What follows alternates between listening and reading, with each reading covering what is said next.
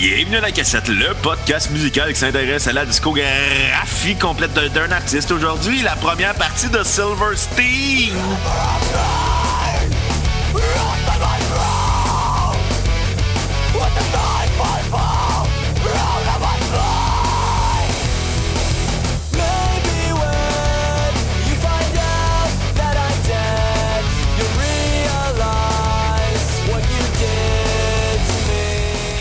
Bienvenue à la cassette, mon nom est Bruno Je suis en compagnie d'un mon co-animateur et réalisateur, un gars qui est frustré par l'Ontario aujourd'hui parce qu'on n'a pas parlé de son band ontarien préféré, Monsieur Xavier Tremblay. Ben, en réalité, on a déjà parlé de mon band ontarien préféré, puis on a même parlé aussi de mon deuxième band ontarien préféré. Fait qu'à un moment donné, tu sais, on n'est pas pour faire toute la nomenclature de toutes mes bandes ontariens préférés, tu sais. Hey, on t'a rien Faut demandé! aussi... Faut aussi qu'on parle des bandes que j'aime un peu moins. Puis aujourd'hui, ben, euh, on a reçu une donation, Bruno. Oui! De qui déjà? J'ai oublié de checker. Émile! D'Émile Bouchard! Ben oui! Ah ouais, ah, ok, ok. Hey, je suis pas là? Excuse-moi, excuse-moi. Euh, C'est les, tu sais, les genres d'affaires, qu'on, les détails qu'on devrait vérifier avant de commencer à enregistrer. On n'est pas tout le temps en tête là-dessus. Non, euh, on, a, on a des standards assez bas face à nous-mêmes. Ouais, ben ça, c'est une affaire. Puis euh, écoute, euh, on s'entend que de dealer avec euh, euh, les, les- bon, les, les- problèmes reliés à la réalisation d'épisodes faits par Zoom, euh, ça fait qu'on oublie ces détails-là. Puis euh, je dois t'avouer, en ce moment, Bruno, je m'entends fucking fort, fait que je vais baisser le volume. Puis toi, Hey, je c'est la première fois que t'as pas. sacré avant que. Hein? C'est la première fois que t'as pas sacré que, quand, on a, quand on préparait un épisode. Ah, c'est possible. Non, non, honnêtement, euh, puis euh, c'est parce que j'ai probablement mal seté mes affaires. Je t'entends super. Je t'en- je t'entends vraiment pas en ce moment. Anyway, tout ça pour dire, Bruno, euh, euh, que euh, aujourd'hui, on parle de Silverstein, comme tu l'as dit, parce qu'on a reçu un généreux don euh, sur PayPal de la part d'Émile Bouchard. Et euh, ben, si les gens veulent encourager la cassette, Bruno, qu'est-ce qu'on fait? Ben, c'est simple. On va sur Facebook, on clique sur l'onglet Acheter, ce qui nous mène à notre page PayPal. Pour un don de minimum 10, 10, 10 vous avez un épisode complet de la 30 cassette, puis on fait ce que vous fait voulez. 10 fois 10 fois 10. là, C'est pas clair. Est-ce que c'est un exposant, Bruno? Euh, moi, j'aime l'argent, fait que oui, c'est un exposant. Euh, Puis bon, évidemment, en commençant, Bruno, moi, j'aimerais faire une annonce, si tu me le permets. Ah, ok, comme je suis gentil, je vais te le Ouais, permettre. ok. Un, un annonce qui risque peut-être de déplaire à quelques-uns de nos auditeurs, euh, qui va peut-être te déplaire à toi aussi, mais bon, on s'en est jasé avant, puis euh, t'es déjà au courant de ce que je m'en vais dire, fait que ce sera pas une grosse surprise. Euh, mais bon, euh, aujourd'hui, ça va être mon dernier épisode euh, pour un certain temps. Je, le, ouais, je le de même, en fait, mais bon, pour des raisons de santé, il faut que je prenne une petite pause d'animer le podcast, de co-animer le podcast, excuse-moi, je voudrais pas négliger la part de travail que tu fais. Euh, euh, et puis, bon, c'est ça. Pour des raisons de santé, euh, vous vous souvenez peut-être que j'avais parlé au podcast que j'ai été allé passer des tests sanguins euh, dans les derniers temps. Euh, et puis, il n'y a rien d'inquiétant, sauf que, bon, je pense que je suis dû pour un peu de repos. Hein? On, s'entend, ça fait trois ans et demi qu'on fait ce show-là, semaine après semaine, alors que plusieurs podcasts prennent des pauses, bon, dans le temps des fêtes. Nous, à la place, on, on sort encore plus d'épisodes dans le temps des fêtes. donc, euh, bref, je pense que c'est ça. On, on est dû pour des vacances. Ton foie est dû pour des vacances aussi. Euh, ouais, mais mon foie, il est en vacances depuis, depuis euh, pratiquement trois mois. Là, fait que là-dessus, euh, c'est des choses qui sont liées en réalité, là, ça c'est certain. Là, mais, euh, euh, mais bon, il ne, il ne faut pas s'inquiéter. Je ne fais que quitter euh, pour encore mieux revenir. Euh, Puis, faut avouer une affaire, Bruno, c'est que bon, le, le poids de la réalisation par Zoom. Euh, est un facteur qui est pas négligeable. Je parle, je parle pas juste pour des raisons euh, euh, médicales, c'est vraiment pour des raisons aussi là, de, de, peut peut-être dire d'épuisement professionnel à force de, faire ce podcast-là avec de l'équipement qui fait défaut. Ça rajoute une frustration euh, à une multitude de choses. Et, puis, comme bon, euh, la cassette est un projet euh, que j'aime beaucoup, que je ne voudrais pas causer la perte, finalement, causer la, la, la, la, fin. Donc, si je veux pouvoir revenir encore mieux, étant donné que c'est un projet qui me demande un peu plus de temps que tous mes autres projets parce que c'est à toutes les semaines, ben là, moi en ce moment, il faut que je coupe quelque part. C'est ça qui arrive. Puis, Coupe dans le gras, puis dans le sel, puis dans le sucre. Euh, ben oui, mais je mange, je mange peu ces temps-ci. J'ai perdu du poids un peu. Mais oui, de toute façon, moi, je, suis pas sûr pour inquiéter nos auditeurs euh, qui nous suivent euh, depuis longue date. Euh, juste que finalement, quand on pourra euh, réenregistrer en personne, donc pas par Zoom, quand on pourra revenir à, notre formule habituelle, ben là, je vais être vraiment content de, pouvoir recommencer ça puis d'avoir euh, ce stress-là de moins, honnêtement. Parce que on, s'entend, c'est, c'est, c'est chiant quand il y a des bugs à chaque semaine causés par Zoom. Ça me fait chier vraiment beaucoup. Ça rajoute un poids à, l'animation parce que dans ces cas-là, je m'entends en délai. Tu sais, c'est, quelque chose que les gens n'entendent pas après la, la post-prod de l'épisode, c'est que je m'entends en délai, fait que je vais parler, puis je m'entends une fraction de seconde après. Euh, c'est dur de garder une conversation puis d'être concentré sur ce que tu vas dire quand ça, ça l'arrive. Puis je sais jamais quand ça va arriver. Je, le sais juste jamais quand que ça va lâcher, mais ça arrive à chaque semaine. Euh, puis bon, par la suite, quand que je dois euh, rééditer l'épisode pour rajouter ça puis que ça vienne fluide finalement comme, comme épisode puis que ça a l'air pas, pas étrange, mais ça rajoute un, un temps euh, d'é- d'édition qui a même pas d'allure. là. Je, je peux passer deux heures à éditer de l'audio d'un épisode d'une heure. Là, ça fait aucun sens. Là. Fait que quand, quand on pourra réenregistrer en personne, je vais être plus que content de recommencer à faire ce show-là. En attendant, ben, je pense que je vais me reposer puis faire un peu de musique parce que ben, je pense que je le mérite. Puis euh, ben, c'est ça, Bruno. Euh, pendant ce temps-là, toi, tu vas assurer la- l'animation euh, du podcast?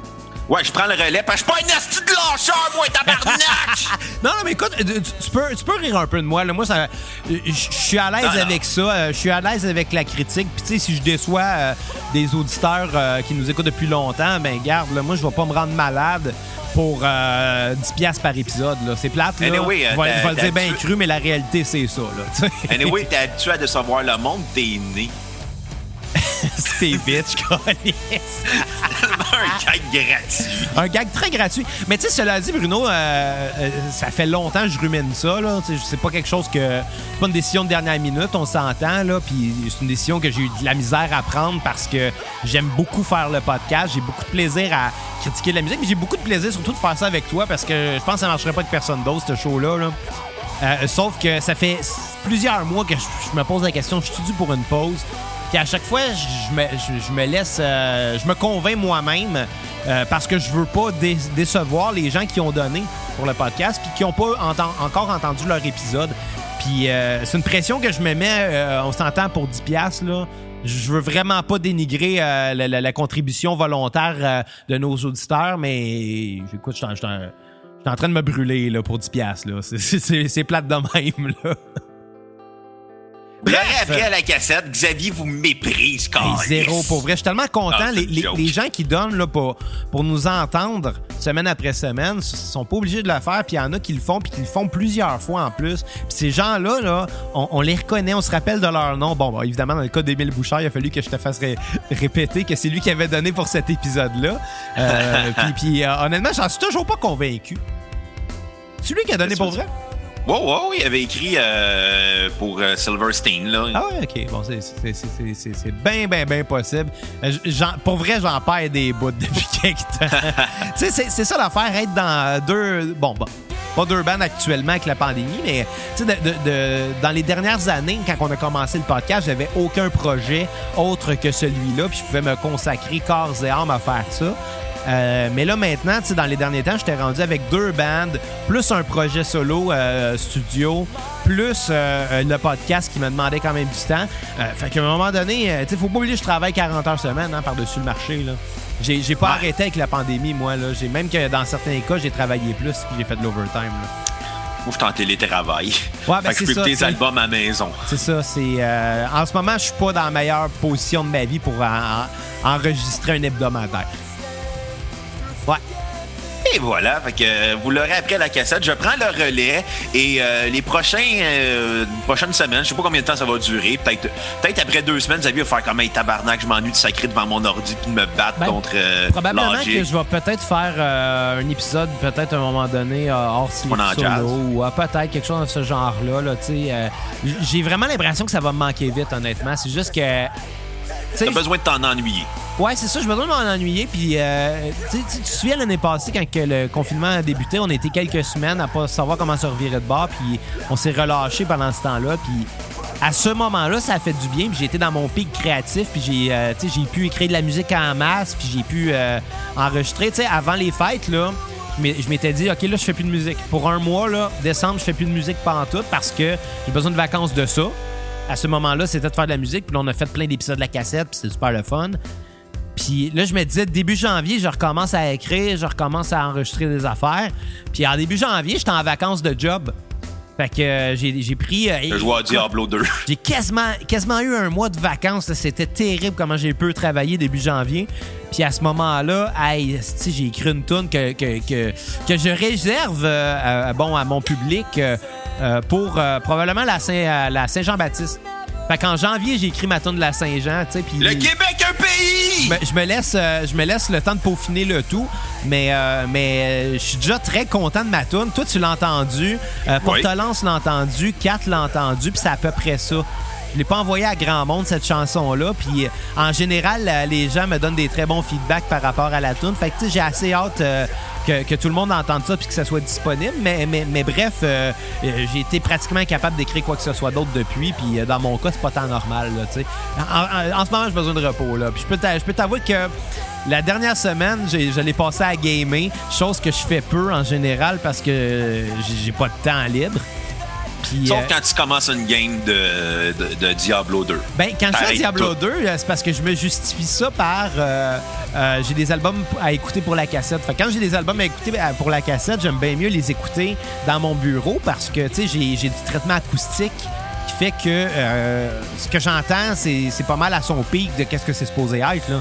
Tu sais, j'ai des bons haut-parleurs de studio, j'ai du traitement acoustique dans ma pièce. Tous les, les- les- les facteurs sont là pour me permettre d'entendre euh, les chansons à leur, à leur meilleur, finalement. Fait que j'aime bien mieux écouter des tunes pour la cassette dans mon bureau. Puis tant qu'à être là, ben, je joue à un jeu d'ordi. Puis comme mon ordi, c'est un vieux un vieil ordinateur euh, désuet, ben, je peux juste jouer à Diablo 2, mais je m'en fous parce que c'est mon jeu préféré. mais dans, dans- dans la, la dernière semaine, j'ai acheté euh, un bundle qui était en, en voyons, calice. En liquidation, pas en liquidation, mais en rabais sur PlayStation Store. J'ai acheté euh, Resident Evil 2 et Resident Evil 3, les remakes, qui se vendaient 80, euh, 80 pièces chaque à l'origine, mais que je les ai eu pour 40 pièces. Les deux pour 40 pièces. What the? Fait que j'ai profité, puis euh, j'ai passé la semaine à crier comme une fillette en me faisant traquer par des zombies. C'était magique. Quand je dis des zombies, je veux dire des. des... Comprends, là. Je parle pas d'hommes bisexuels, là. J'ai- Non. Écoute, euh, tu peux aller au sauna gay sans que je te juge. J'ai- aucun problème avec ton homosexualité, Xavier. En ce moment, avec le confinement, c'est pas possible. Ouais, c'est vrai. T'as le le choix de pogner la COVID ou le VIH là-bas. Ouais. Fait qu'à la place, je vais continuer fermés. à dormir dans le même lit que ma, que ma blonde à tous les soirs. C'est un meilleur deal. Hey, euh, Bruno, euh, de toute façon, là, on est rendu à 13 minutes à déblatérer sur, euh, bon, les limites de ma santé mentale.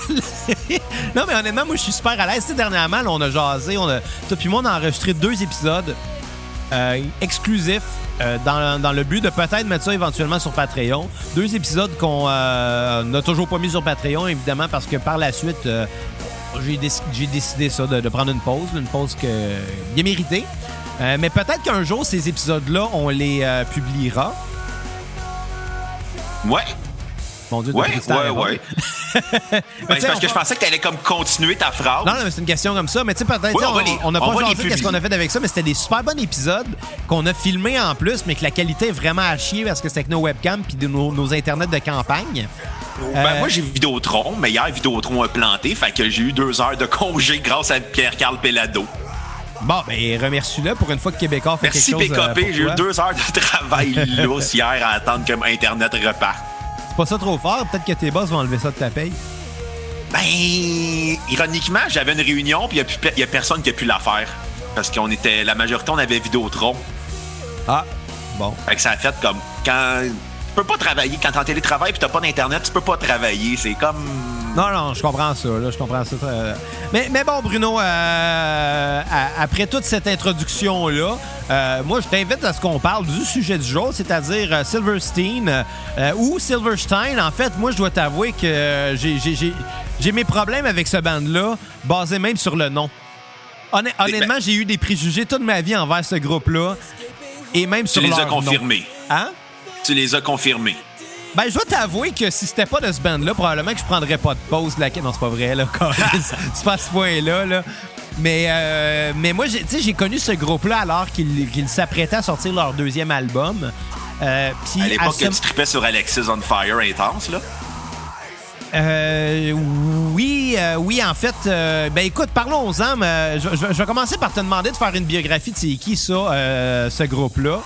Euh, Puis on, écoute, on, commence, on commence, on fait notre épisode. là. Excuse-moi, je suis pas dedans aujourd'hui. Là, j'ai pas bu assez de café, à ce qu'il faut croire. Euh, Ben, OK, d'abord. Silverstein est un groupe euh, canadien de Burlington en Ontario et non Burlington à Plattsburgh Bur- ou Burlington partout aux États-Unis parce qu'il y a comme plein de Burlington, comme il y a plein de Springfield. plein, plein de Springfield.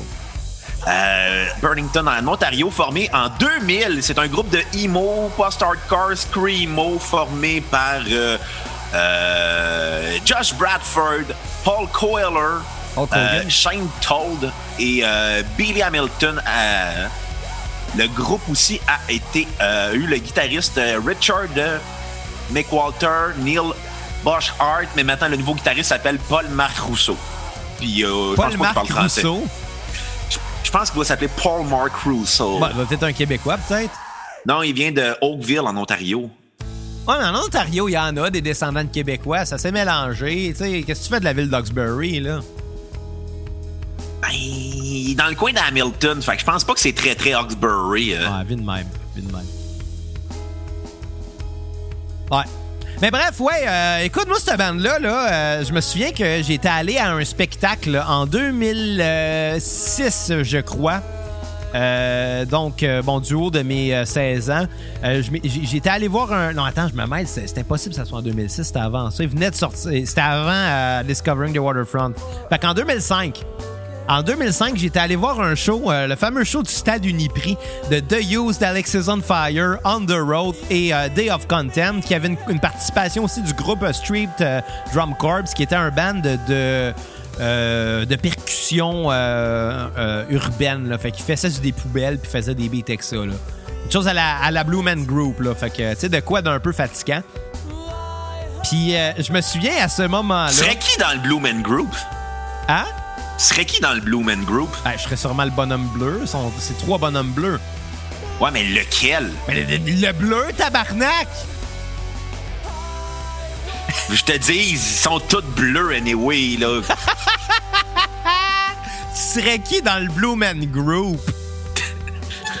Calice. Ben ouais, bref. Moi, je serais euh, le mauve. Non, il n'y en a pas de mauve, ils sont bleus. Ben, c'est ça, je serais le mauve, je fuckerais les choses du Blue Man Group. Calice. Ben. tu vois ça, je vais m'en ennuyer du podcast. C'est fou rire, là. Euh, Mais bref, euh, euh, ce- show-là, ce show-là, je me, souviens, c'est un show que toi, tu ne reconnais pas, mais c'est un show qui a été légendaire parce qu'à plusieurs reprises dans ma vie, j'ai croisé des gens euh, qui tripaient sur ces bandes-là et qui ont vu ces bandes-là en show. Puis à chaque fois, ben, ça se passait de la même façon. C'est tout le temps Ah, toi aussi, t'étais à ce show-là. Cette conversation-là, je l'ai eue euh, des, des dizaines de fois. Tu sais, avec du recul, toutes les filles avec qui j'ai sorti dans ma vie étaient à ce show-là, ce soir-là, et je ne les connaissais pas encore. C'est du stock à la How I Met Your Mother comme histoire, là. J'ai malade sorti mental. avec trois filles, anyway. Je n'ai sorti avec quatre. En fait, la seule Ah. qui était pas là ce soir-là, c'est celle avec qui je sortais dans ce temps-là. Bon, tu vois? De quoi t'as juste sorti avec, avec trois? Filles? C'est toutes les filles que j'ai sorties. C'est comme, j'en ai sorti avec deux. c'est bien méprisant, ça, Bruno. Tu sauras que la, celle avec qui j'ai duré le moins longtemps, c'était un an, là, tu sais. Non, c'était trois mois, mais bon, celle-là, on la comptera pas. Ouais, t'as bloqué de Facebook, anyway. Ouais, mais bref. Mais, mais non, mais, mais- mais sérieusement, toutes, les, toutes mes relations futures étaient là ce soir-là. C'est impressionnant, là. Je les connaissais pas encore. Le 4 était là ce soir-là. Je la connaissais pas encore. C'est malade mental, là. Puis là, je tiens à dire, ça va faire 11 ans que j'étais avec 4, là. C'était longtemps avant que je sois avec, elle. Non, non, sérieusement, cette soirée-là, il s'est passé quelque chose. Puis évidemment, ben, il s'est passé euh, quelque chose dans la vie de bien des gens qui habitaient à Montréal et qui tripaient sur le post-hardcore et sur le emo. Parce que c'était quand même The Used et Alex is on Fire, les têtes d'affiche. Fait que ça rejoignait deux crowds euh, qui étaient pas si lointaines que ça non plus. Euh, et c'était, bon, un peu au pic. Je dirais pas au pic d'Alexis on Fire, mais c'était euh, dans l'ascension même de la carrière d'Alexis on Fire, parce qu'il venait de sortir l'album Watch Out. Euh, et euh, The Used venait de sortir In Love and Death, qui était vraiment leur, euh, leur pic commercial.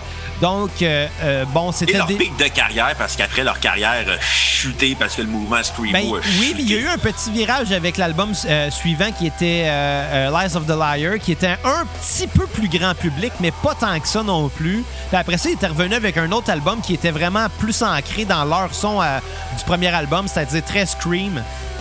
Fait que, tu sais, euh, c'est un peu bizarre la carrière de The Used. puis J'ai quand même hâte de revenir à la cassette pour qu'on puisse critiquer euh, la carrière de The Used euh, et celle de Michael McRomans euh, pour les mêmes raisons.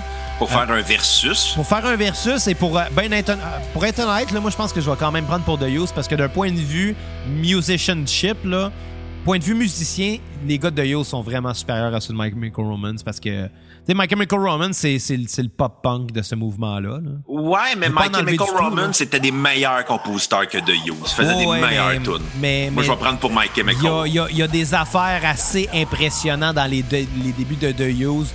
Euh, des lignes de bass qui sont bandantes. Là. Pour vrai, c'est les, les gars de Yo, c'est des calices de bons musiciens. Ça, ouais, ça, mais In Love and. Death, moi, je me souviens qu'à l'époque, quand j'avais l'album, j'étais comme, oh, wow, c'est bon. Finalement, c'était moins bon Overall, que ça. je te dirais que les singles de The Used étaient peut-être meilleurs, puis que le reste, qu'il y avait plus de fillers sur leurs albums, mais que Ouais. c'était l'inverse pour My Chemical Romance. Ouais, Qu'il y avait des albums- bons singles, mais que overall les albums étaient beaucoup plus complets. Ouais, ouais, mais Black Parade, c'est tout un album. Ah, Three Cheers for Sweet Revenge aussi. Ouais. T'sais, Là, évidemment, on parle pas encore beaucoup de Silverstein, mais c'est- c'est c'est tout lié, ça, quand même, parce que ça fait partie euh, de l'époque 2003-2005 de ce mouvement-là, où il y avait énormément de compétition euh, dans ces bandes-là, puis euh, entre ces labels-là aussi. Puis c'était encore à une époque pré-MySpace, donc pré-médias sociaux. Tu sais, ce son-là est né avant MySpace, mais a été popularisé un peu par la période MySpace parce que les bandes pouvaient s'auto-promouvoir pour la première fois de leur vie sans nécessairement avoir besoin d'un gros label derrière eux. Il y a plusieurs bandes qui en ont profité. Euh, mais on n'est pas encore tout à fait là. Puis ce soir-là, le show de Use euh, excuse, The Use, Alex is on Fire et euh, il y avait Underworld qui faisait la première partie, qui venait de sortir l'album There's, There's Only Chasing Safety, qui est, bon, selon moi, leur meilleur album, selon plusieurs. euh, euh, tu sais, Underworld, c'est deux époques marquées par deux screamers différents. Fait que, tu sais, il y en a qui prennent pour la première formation, puis il y en a d'autres qui prennent pour la deuxième, parce qu'il y a eu un changement drastique, là. Road faisait des tunes anti-pro-vie. oui, oui, c'est un, un band euh, de screamo euh, post-hardcore chrétien. Là. Fait que, tu sais, Ah, à un moment donné, ils parlent de Jésus dans leur tune, puis ils parlent À un moment donné, il faudrait lire leurs textes. Parce que c'est drôle. Moi, je suis ouvert à ce qu'on fasse un épisode sur Underworld parce que je peux te dire que j'en ai écouté beaucoup parce que l'album There's Only Chasing Safety, musicalement, il était solide. Avec du recul, il est excessivement cliché et euh, avec du recul... euh, Il est excessivement malaisant au niveau des textes. Au niveau des textes, là, des affaires comme. euh, tu sais, la dernière tune de l'album, c'est une tune super. C'est une tune acoustique avec un beat de drum euh, électronique. C'est le, le drummer qui chante. Le drummer, il avait une belle voix, puis c'est le drummer qui était le lead singer du band. Puis euh, tout le long, il chante sur le beat acoustique, puis sur la mélodie de piano, puis ça a quelque chose d'un peu envoûtant. Puis à la fin, il fait juste dire à, dire à Jésus qu'il est prêt à revenir à la maison. Puis là, le, le band embarque au complet, puis c'est le screamer qui répète la phrase Jesus, I'm ready to come home. C'est malaisant, là. C'est Ah, il y a vraiment une tune aussi euh, qui dit dans le. Parce que j'ai j'ai pogné un, une vidéo qui, qui parlait un peu de cette scène-là sur euh, YouTube. Puis Ouais. il y avait une tune, c'est comme Before you had sex, think about a baby you will have. Ça, je pense que c'était dans la première formule euh, d'Underworld, Ouais. qui était beaucoup plus jeune, puis probablement moins à l'aise aussi avec les textes, là. Ouais, mais ils ont fait des tunes anti-avortement à 17 ans. Ce qui rend les choses Ah, c'est un peu weird, là, mais... mais whack en esti. Là, Mais ça, Là, après, ils ont comme arrêté de croire en Jésus, ce qui comme weird encore plus. Si on fait un épisode sur Underoath, là, moi, je veux Kat euh, comme collaboratrice parce que elle est particulièrement fan de la première euh, partie de cette bande-là, donc euh, qui était très raw, très... Tu sais, du scream vraiment aigu, puis ça fait juste, tu sais, ben des blast beats, puis c'était violent, là. C'était c'était garage un peu. Puis j'aimerais ça aussi avoir comme autre collaborateur notre ami Olivier, parce que c'est un gars issu d'un milieu religieux, puis c'est un de ses bandes préférées. Fait que j'aimerais ça avoir la part des choses.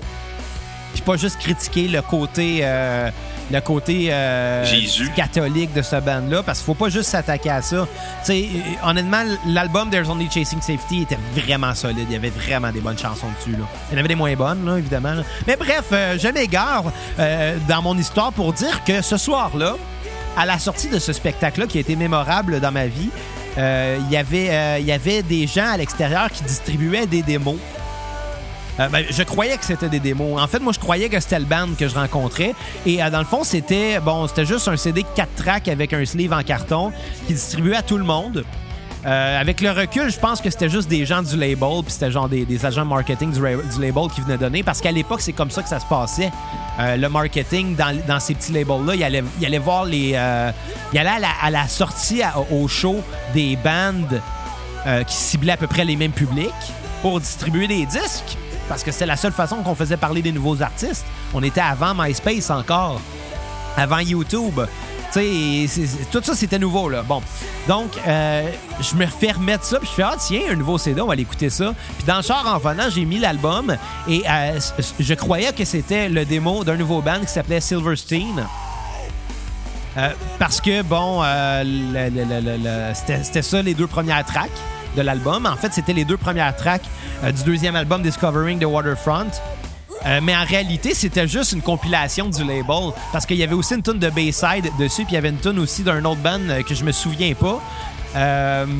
Mais ça sonnait tellement tout pareil pour moi que j'étais comme, ah, ben c'est un démo de cette bande-là c'est c'est pas peu dire à quel point, malheureusement, le défaut des bandes de cette époque-là, c'est que c'est du pareil au même, c'est complètement interchangeable. Bref, euh, c'est comme ça que j'ai découvert cette bande-là. Puis euh, à cause de ce, moment-là, euh, ben j'ai un peu boycotté ce groupe-là parce que je trouvais ça vraiment sans saveur. Puis j'avais quand même hâte à ce qu'on en parle au podcast pour savoir si j'avais raison d'être un peu amer à cause de ce groupe-là. Puis à cause de leur nom aussi et des, de plusieurs conversations que j'ai eues avec des fans du band qui appelaient ça Silverstein. Puis que moi je leur disais ben on appelle on prononce ça Stein parce qu'en allemand S-T-E-I-N c'est Stein. Tu sais, tu dis-tu Ramstein tu dis-tu Frankenstein? Non c'est Frankenstein et Rammstein. Puis c'est la même chose c'est Silverstein. Puis à un moment donné ben j'ai vu une vidéo de ce band là live dire Hello everybody we are Silverstein puis j'ai fait comme mes tabarnak même vous autres vous êtes pas capable de prononcer votre propre nom Ils trippent ces Maple Leafs. Tu penses-tu sincèrement qu'ils vont faire comme Ben oui, on est allemand. Ben non, si on trippe sur Matt, euh, Matt Sundin. Non, mais sur papier, tu lis ce mot-là, puis ça veut dire, euh, genre, c'est une pierre d'argent, parce que Stein, en allemand, ça veut dire, ça veut dire Ouais, pierre. mais c'est pas basé sur ça, c'est basé sur le nom d'un auteur pour enfants. Ben ça, je le savais pas, vois-tu, parce que mon cœur était amer et plein de préjugés. Ton cœur est toujours amer et plein de préjugés. T'as pas changé avec le temps. C'est juste qu'à Star, t'es sobre. C'est vrai que je suis... bon, dans ce temps-là, j'étais sobre aussi, j'avais 15 ans. Tu buvais pas à 15 ans? Ah, et moi, j'étais fucking straight edge, là. Pour vrai, j'ai une dérape dans 20 ans, mais j'étais en train de le revirer born Non, again non, straight non, non. À edge. 18 ans, t'as eu ta Non, pas dérape. tant, à 20 ans. Quand je commençais à me tenir avec toi, que j'ai dérapé, C'est c'est quand, c'est quand t'as manqué un examen à cause de la tequila? À quel âge? 20 ans. Yeah. Je pense. 19, peut-être. OK, tu vois, 19 ans, j'avais raison. T'avais, t'avais pas encore 20 ans quand t'as commencé ta dérape. C'est pas de ma faute. C'est Ouais. la faute du cégep. Ouais, le cégep corrompt les jeunes.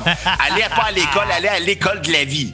Bref, hey Bruno, euh, on va parler de l'album, euh, du premier album, When Broken is Easily Fixed, euh, mais je vais te laisser commencer pendant ce temps-là, je vais aller chercher un réchaud de café. Ben, puis après, moi, je vais aller pisser quand tu vas revenir avec ton réchaud de café. Ouais, ça va bien, ce podcast-là.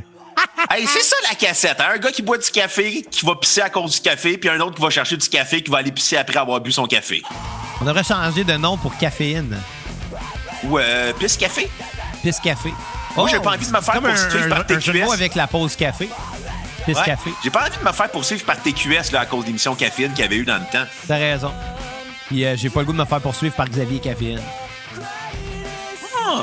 Et euh, comme disait Bernatchez, euh, clavier, cocaïne. Ouais, ouais. c'est drôle. Bon, ouais, va chercher ton Ouais, café. cherche mon café, fais ta critique de l'album When Broken is Easily Fixed de Silverstein. Oh, mesdames et messieurs, on va commencer par la critique de When Broken, Broken It's Easily Fixed. Euh, c'est un album qui souffre des- de son époque, c'est-à-dire... c'est un album euh, qui, euh, malheureusement, est enregistré avec les moyens du bord. C'est pas la plus grande des réalisations. C'est un peu mal mixé. On, le drum est un peu croche. Les guides sont un peu croches. Les gars chantent un peu croche. C'est pas non plus euh, les meilleures compositions. On sent beaucoup de maladresse. On sent beaucoup aussi leurs influences pop-punk, post-hardcore des années 90, skate-punk, melodic hardcore. On sent aussi que les gars n'ont pas une grande, je veux pas dire une grande culture musicale, mais qui ont une vision très, très avec des œillères de leur musique. Euh, c'est maladroit, mais malgré tout, quand même, ils ont une influence très pop-punk, euh, skate-punk. On sent aussi qu'ils veulent faire des tunes catchy avec un côté très post-hardcore, ce qui rend les choses quand même euh, accrocheurs. C'est pas le meilleur des albums du groupe. euh, mais malgré leurs grands défauts euh, de réalisation, de mixage et euh, de sonorisation, est l'album est symptôme bon. d'un premier album, là, veux, veux pas. Premier album indépendant d'un petit label indépendant. C'est ça, Il n'y avait pas beaucoup de budget. En 2003, là, tu sais. Ça coûtait Ça cher, coûtait cher en enregistrer, là.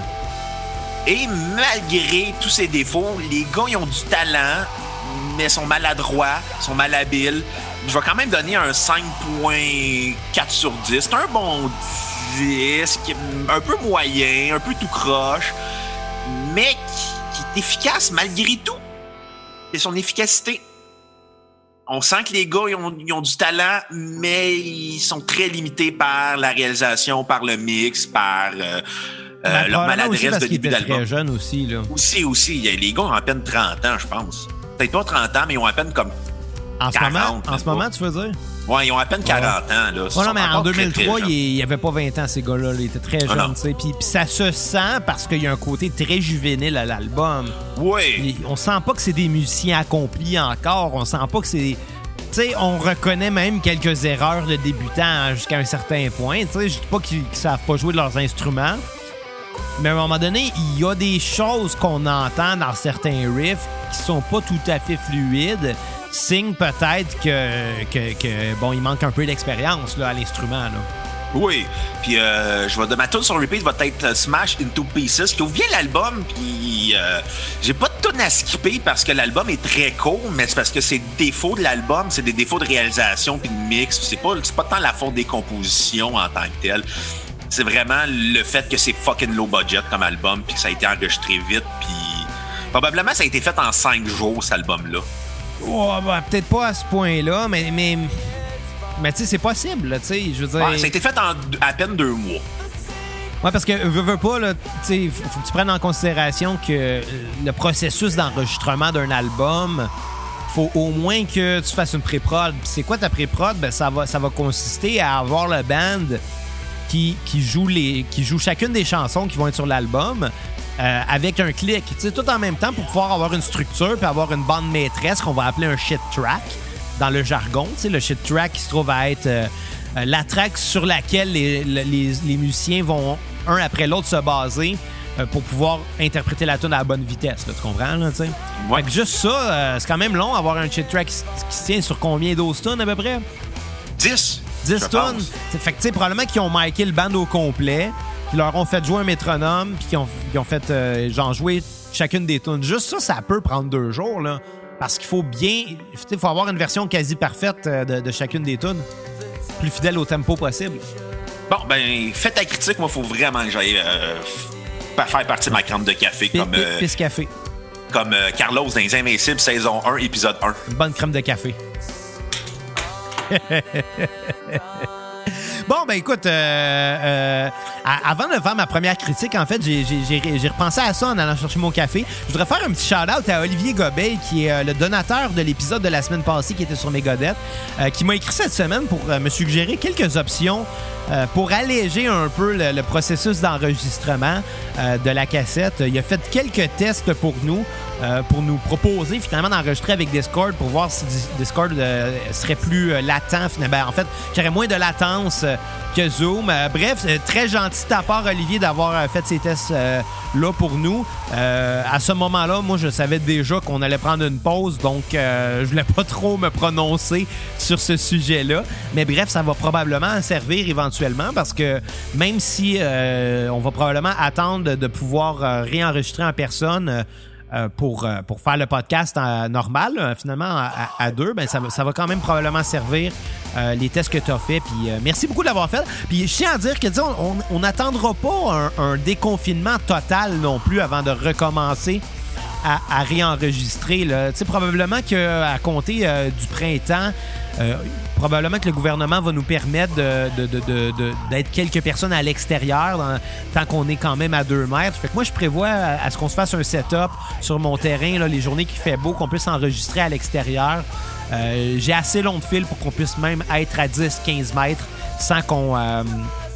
ah ben, Puis qu'on puisse quand même bien enregistrer puis s'en- puis- puis s'entendre. là. Tu sais, euh, j'ai un grand terrain puis j'ai assez long de fil. On, on va être capable de faire quelque chose sans que ça soit... euh, bon, mais euh, évidemment, sans, euh, sans que ça soit pas permis. Donc, euh, moi, je suis vraiment pas inquiet de ce côté-là. Et là, Bruno qui revient, que j'ai toujours pas commencé ma critique. Je disais, là là, Bruno, oui. euh, je disais Bruno qu'Olivier Gobeil euh, euh, a fait des tests pour nous par rapport à Discord pour savoir si ça serait peut-être plus rapide que Zoom pour enregistrer. Il y aurait peut-être euh, moins de bugs. Bref, il a fait quelques recherches, puis euh, on pourrait peut-être examiner à un moment donné l'idée là si, euh, si, si- si- bon, si on veut recommencer sans nécessairement être en personne. là. Oh, ouais, là. Fais ta dépression en paix, là. Ben, je fais pas de dépression, mais c'est juste que euh, moi, je dois t'avouer, là, euh, les deux derniers jours, j'ai dormi en moyenne 12 heures, là, ce qui est énorme pour moi, parce que d'habitude, Oui, mais tu te masturbes 14 fois dans une journée. C'est Ah, normal que tu bah, dormes 12 fois à Comment 12 tout, heures. tourné au ridicule? Non, non, mais pour vrai, là, les, deux derniers jours, les deux derniers jours, j'ai dormi 12 heures par nuit, puis je me réveille fatigué, là, tu sais. J'ai pas d'énergie. Puis, tu sais, l'hiver aide pas. L'hiver Je vais marcher avec mon chien à moins 20, puis je trouve ça pénible. Ah, ouais, oublie ça, je vais pas marcher avec mon chien. J'ai un husky, puis je vais pas marcher à moins 20, là. Même mon husky trouve ça pénible. Ouais. Mais bref, euh, comme je disais, probablement qu'au printemps, quand ils vont alléger un peu les normes, euh, puis qu'on va pouvoir se voir à l'extérieur, bon, on se fera un petit setup extérieur quand les journées qui, qui fera beau pour pouvoir euh, enregistrer. On a assez long de fil, puis on, j'ai assez une grande cour pour qu'on puisse le faire. Ah, puis on pourrait enregistrer dans la boîte en plus. Tu sais, à la limite, là, genre, moi, je suis dans mon bureau, puis toi, t'es dans mon garage, là. Dans le pire, au pire, ça se Non, ton là. garage me fait peur. On dirait un- une place qui tourne des films de, de snuff. Ouais, ben, j'ai une vieille grange, là. Il y a comme une partie de ton garage que je suis comme c'est clair qu'il y a eu des meurtres là-dedans. C'est possible, mais c'est avant que j'achète. Fait que, euh, tu sais, je suis pas responsable de ce qui s'est passé chez nous avant que j'achète. Peut-être, peut-être qu'au contraire, ton ancienne vie, dans ton autre vie d'avant, Ouais, mais ça veut pas dire que j'habitais ici. Peut-être que t'as toujours habité là-bas pis tu le sais pas. C'est comme Jack dans Shining, il a toujours été là. Il a toujours été le, le caretaker de la place. Ah, tu m'as spoilé le film 40 ans plus tard. Ah Tu ne viendras pas me dire que t'as jamais vu Shining. Je l'ai vu souvent dans des états seconds parce que j'aimais boire à l'époque que je regardais beaucoup de films. Ben, moi, les films de Kubrick, ça demande un joint. là. Moi, je me rappelle une fois où ce que j'avais regardé, à l'époque que j'habitais chez mes parents, c'est qu'on détourne de l'épisode de Silverstein, mais je m'en sac un peu. Là. Euh, pas nécessairement à cause du band, c'est pas une affaire de mauvaise foi, mais Ça a tout aujourd'hui... le temps été de même à la cassette. Ouais, anyway. ça a toujours été un peu de même, mais aujourd'hui, je, je sais que c'est mon, mon dernier épisode avant un petit bout, puis euh, j'ai goût d'en profiter pour euh, étirer un peu la chose, là, puis peu importe combien de temps ça durera. Mais bref, euh, euh, où c'est que je m'en allais avec ça? Ouais, quand j'habitais chez mes parents à un moment donné, euh, ma chambre était dans le sous-sol, puis un soir, ben, euh, j'avais décidé de prendre la télé qui était dans le salon pour l'amener dans ma chambre, puis la mettre sur la commode qui était au bout de mon lit pour avoir une, tu sais, pouvoir euh, regarder des films et être couché dans mon lit. J'avais regardé 2001 l'Odyssée de l'espace, puis j'arrêtais pas de sortir fumer des battes puis de boire puis aller me chercher de la bière, mais je voulais pas que mes parents s'en rendent compte parce que mes parents sont un peu straight. Puis fait que je sortais par la fenêtre du sous-sol. Ton père est un peu naïf quand tu prends de la drogue, il le sait pas. Ou j'en ai jamais rendu compte, mais bon. Mais, euh, mais j'arrêtais pas de sortir par la fenêtre du sous-sol puis revenir avec de la bière. Tu sais, genre, j'allais au dépanneur. Je sortais par la fenêtre du sous-sol, j'allais au dépanneur, je revenais, je rentrais ma bière par là. Puis, J'ai puis je fumais des battes. Puis euh, à la fin du film, j'étais tellement parti. On se souvient, pour les gens qui n'ont pas vu le film, je suis désolé, je vous spoil le film euh, pratiquement 60 ans en retard. Euh, mais euh, à la fin du film, euh, on voit le personnage de Dave qui est sur son lit de mort, littéralement. Il est, allongé sur son lit de mort, il est rendu vieux. Et au bout de son lit, il y a le fameux monolithe qui lui réapparaît pour la dernière fois de sa vie pour élever sa, conscience au, prochain niveau, puis élever la conscience collective de l'humanité au prochain niveau. Du moins, c'est une des interprétations qu'on pourrait faire de cette fameuse scène emblématique-là. Et puis, ben moi, j'étais couché dans mon lit à ce moment-là. J'étais j'étais un peu parti, tu sais, puis ben, j'étais vraiment plus là. Puis en voyant ça, je suis allongé dans mon lit, puis au bout de moi, il y a ma commode avec la télé devant moi. Euh, la télé et la commode qui ensemble forment à peu près les mêmes proportions, que le fameux monolithe qui est au bout du lit du personnage. Fait que moi, dans ma tête, j'ai juste fait comme Oh my god, je suis en train de mourir. Puis c'est ça qui est, c'est de même, c'est fini. Je voyais la lumière devant moi, puis that's it. Euh, les jeunes ne prenaient pas de drogue et ne buvaient pas d'alcool. C'est pas bon, là. Xavier a remis sa vie en question à cause Ouais, de ça. j'arrête vraiment de devenir born again straight edge. Moi, j'aimerais ça que tu deviennes born again Christian. Non, ça arrivera pas. Je suis pas, je suis pas croyant religieux, mais, euh, mais tu sais, euh, moi, je pense qu'en ce moment, je suis en train de, de vivre un processus de plusieurs étapes. J'ai vraiment le feeling de ça, puis ça, ça me fait rire. Honnêtement, au- aussi bien euh, le voir comme, euh, comme un renouveau, tu sais, puis avec les événements mondiaux en ce moment, tout ce qui se passe, je pense que c'est le meilleur moment pour. Au moins, t'as quitté l'étape du déni. Ouais, oh, exactement, exactement. La cassette, c'est devenu une thérapie pendant un bout. c'est un peu weird, là, tu sais, de- au lieu d'être dans le privé avec un psychologue, je le fais avec un micro, puis n'importe qui peut entendre, mais je m'en calisse. Bon, on parle du deuxième. Là, y a pas fini de- ta critique? J'ai même pas commencé ma critique du premier album. Je m'en fous aujourd'hui, c'est garde là. J'ai payé pour une heure, je vais avoir une heure. On a, je pense qu'on a déjà dépassé le 1 heure en ce moment. Non, ça fait 41 minutes qu'on a. 41 minutes. Émile, j'espère que t'es content d'avoir payé pour ça. La thérapie de La Xavier. thérapie de Xavier, calice. Euh, bref. euh, Xavier est devenu crusty. Non, non, non, non, non, non, mais euh, cela dit, ça va bien. Je suis, je suis très zen, là. Tu sais, ça, ça, ça, ça fait plusieurs mois que, que, que je suis quand même dans un processus de, bon, meilleure hygiène de vie, puis que, euh, bon, je passe au travers plusieurs changements. Euh, En ce moment, je suis à un des moments les plus zen de ma vie, puis je vis très bien avec la décision que j'ai prise de prendre une pause. Puis, puis c'est ça, tu sais, il n'y a, y a pas de y a pas de coupable, il n'y a pas de honte, là. Oh, et c'est pas comme la... Là, tu viens de, lancer comme un message subtil en disant que tu vas te harakiri. Non, non, pas en tout. Hey, arrête-moi ça, là. Je veux juste partir des rumeurs sur toi. Ouais, ça arrive pas vrai, comment tu vas te sentir? Il y a un côté de moi qui va faire comme Ah, si, je le savais. Toi, à matin, l'autre côté à de moi matin va qui est en faire train de me dire pour le bien de l'humanité, j'espère que tu vas être stérile. Puis je suis comme, fuck you, si ça arrive pas vrai, je vais te casser la gueule. Non, non, c'est pas ça que t'as dit. T'as dit, je vais te faire manger de la soupe aux dents. la soupe aux dents. C'est d'argument d'enfant de 4 Je vais te ans. faire manger de la soupe aux dents. C'est tellement drôle comme comeback. Mais, mais n'empêche. Moi, j'ai fait challenge, j'accepte. N'empêche, ça se peut que ça soit vrai. Je suis peut-être stérile puis tu le sais pas. Ça serait ironique. Très, très. Ben, en tout cas, regarde, je sais pas. Là, on parle pour parler. De toute façon, là, on va parler On pour va-tu parler. se masturber pour voir qui est le meilleur sperme on entre va pas les deux? se masturber pour savoir qui est le meilleur step. Tabarnak, Bruno. J'ai, euh, à la place, on va parler pour parler de l'album When Broken is Easily Fixed. Euh, Premier album de Silverstein après euh, 42 minutes 54 d'enregistrement. Moi, mon gros problème avec ce band-là, c'est que en partant, j'ai toujours eu des préjugés. Je les ai toujours vus comme euh, un band. Tu sais, quand t'aurais un classement, là, t'aurais les, Ouais. les, les, les, les top tier, t'aurais le middle, puis t'aurais le bas. Tu sais, imagine une carte de lutte, là. T'as les. T'as t'as les. T'as les. T'as les. les, les... Chris, dans un gala de lutte, t'as toujours le main event. Ouais. T'as ton classement des main eventers, ceux qui sont potentiels de faire du main event.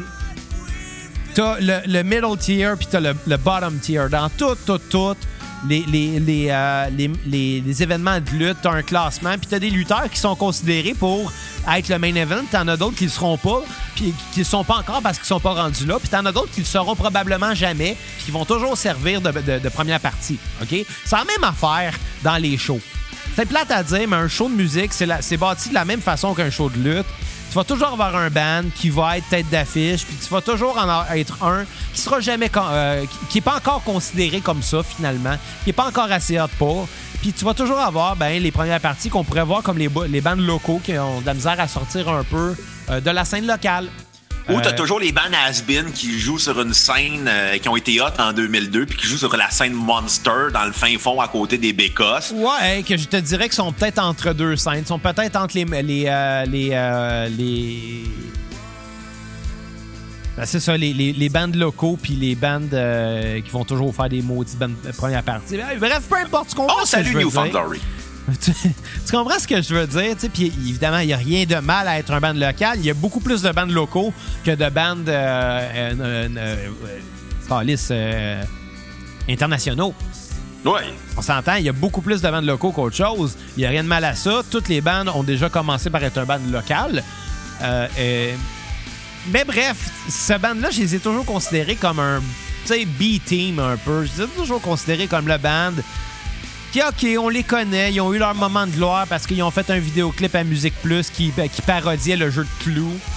OK, c'est un band qu'on a fait, qui ont, sais, qui ont fait parler de eux, mais bref, pour moi, ça a toujours été le band qui a le potentiel d'être la première partie d'Alexis on Fire, mais qui sera jamais égaux à eux. Pour moi, ça a toujours été ça. Puis ça a toujours été difficile de m'enlever cette mentalité-là parce que en 2003, là, combien de bandes faisaient exactement cet album-là? Plein. plein.